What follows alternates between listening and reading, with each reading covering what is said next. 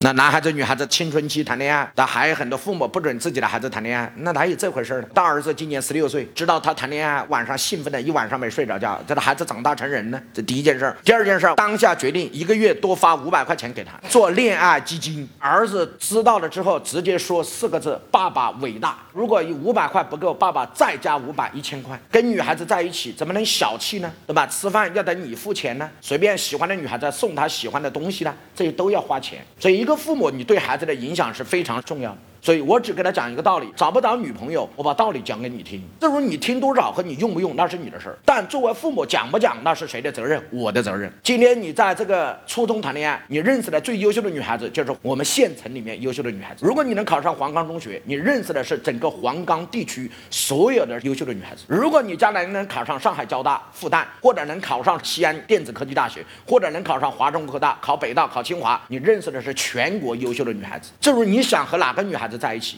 和什么样的女孩子在一起，选择权在你，不在我。